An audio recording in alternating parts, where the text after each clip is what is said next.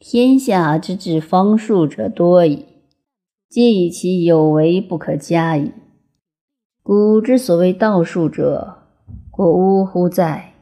曰：呜呼不在。曰：神何由降？名何由出？圣有所生，王有所成，皆源于一。不离于宗，谓之天人；不离于经。谓之神人，不离于真；谓之智人。以天为宗，以德为本，以道为门，照于变化，谓之圣人。以仁为恩，以义为礼，以礼为行，以乐为和，熏然辞人，谓之君子。以法为分，以名为表。以身为验，以机为决，其数一二三四是也。百官以此相持。以事为常，以衣食为主。凡息蓄藏，老弱孤寡为宜，皆有以养。民之礼也。古之人其备乎？配神明，存天地。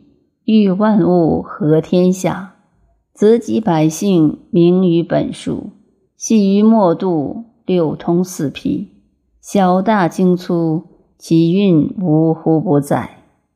其名而在数度者，旧法世传之史上多有之。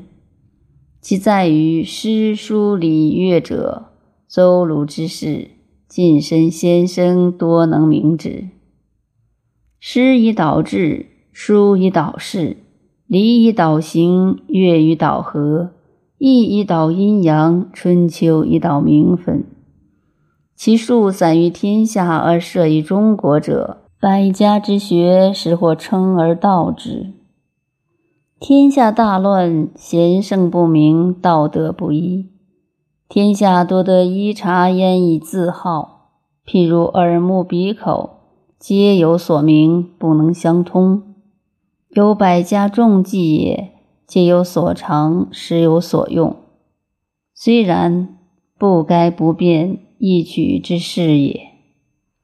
判天地之美，悉万物之理，察古人之权。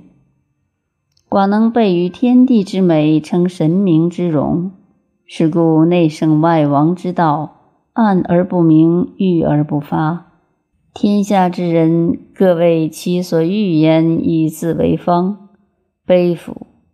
百家往而不返，必不和矣。后世之学者，不幸不见天地之纯，古人之大体，道术将为天下裂。